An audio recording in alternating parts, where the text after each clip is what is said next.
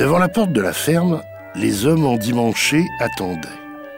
Le soleil de mai versait sa claire lumière sur les pommiers épanouis. Une truie somnolait sur le bord du fumier, le ventre énorme, les mamelles gonflées, tandis qu'une troupe de petits porcs tournait autour avec leur queue roulée comme une corde.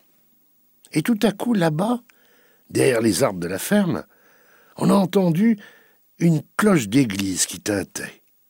Sa voix de fer jetait dans le ciel joyeux son appel faible et lointain. Des hirondelles filaient comme des flèches à travers l'espace bleu qu'enfermaient les grands êtres immobiles. Une odeur d'étable passait parfois, mêlée au souffle doux et sucré des pommiers. Un des hommes debout devant la porte s'est tourné vers la maison.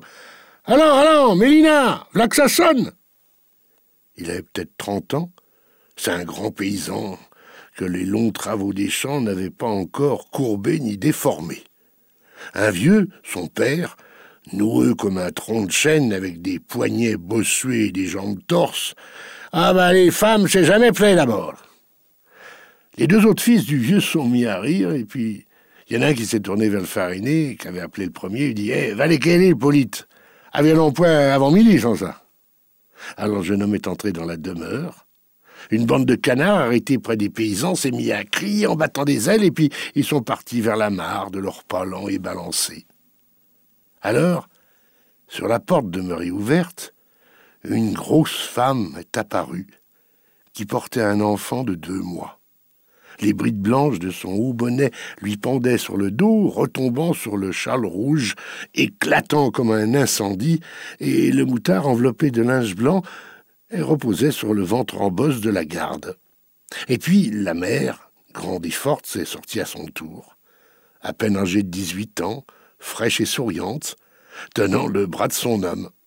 Et puis les deux grands-mères sont venues ensuite, fanées comme des vieilles pommes, avec une fatigue évidente dans leurs reins forcés, tournés depuis longtemps par les patientes et rudes besognes.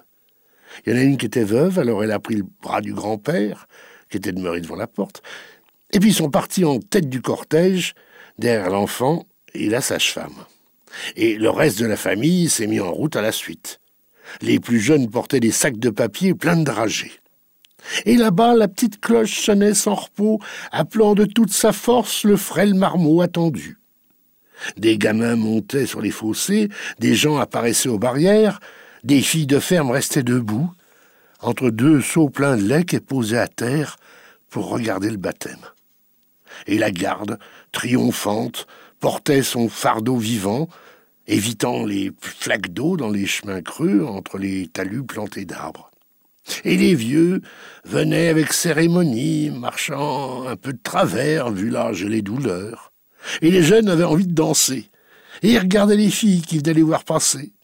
Et le père et la mère allaient gravement, plus sérieux, suivant cet enfant qui les remplacerait plus tard dans la vie, qui continuerait dans le pays leur nom, le nom des Dentus, bien connu par le canton. Ils ont débouché dans la plaine et ont pris à travers champs pour éviter le long détour de la route. On apercevait l'église maintenant, avec son clocher pointu. Une ouverture le traversait juste au-dessous du toit l'ardoise et quelque chose remuait là-dedans, allant et venant d'un mouvement vif, passant et repassant devant l'étroite fenêtre. Ben, C'était la cloche qui sonnait toujours, criant au nouveau-né de venir pour la première fois dans la maison du bon Dieu.